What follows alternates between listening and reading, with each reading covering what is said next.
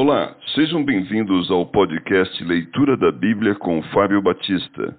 A minha oração é que Deus fale ao seu coração por meio da Bíblia Sagrada.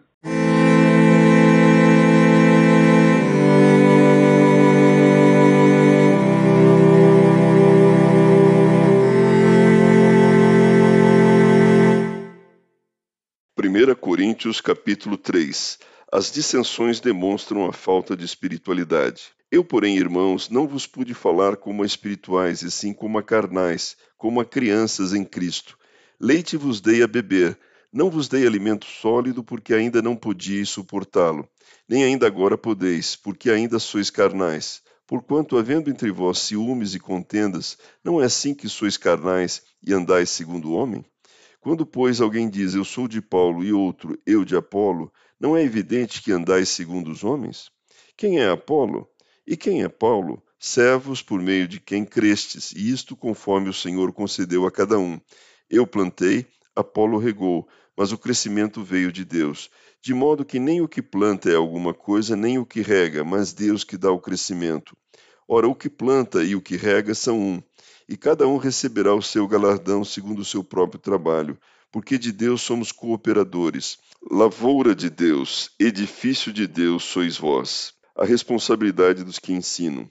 Segundo a graça de Deus que me foi dada, lancei o fundamento como prudente construtor, e outro edifica sobre ele. Porém, cada um veja como edifica, porque ninguém pode lançar outro fundamento além do que foi posto, o qual é Jesus Cristo. Contudo, se o que alguém edifica sobre o fundamento é ouro, prata, pedras preciosas, madeira, feno, palha, manifesta se tornará a obra de cada um, pois o dia demonstrará, porque está sendo revelada pelo fogo. E qual seja a obra de cada um, o próprio fogo provará. Se permanecer a obra de alguém que sobre o fundamento edificou, esse receberá galardão. Se a obra de alguém se queimar, sofrerá ele dano, mas esse mesmo será salvo, todavia, como que através de, do fogo. Não sabeis que sois santuários de Deus e que o Espírito de Deus habita em vós? Se alguém destruir o santuário de Deus, Deus o destruirá, porque o santuário de Deus que sois vós é sagrado. A sabedoria humana sem valor.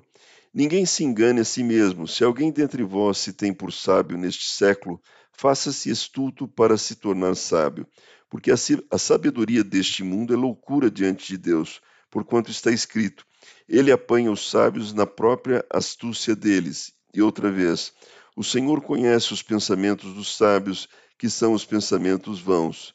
Portanto, ninguém se glorie nos homens, porque tudo é vosso.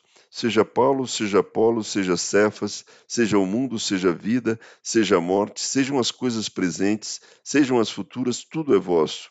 E vós de Cristo, e Cristo de Deus.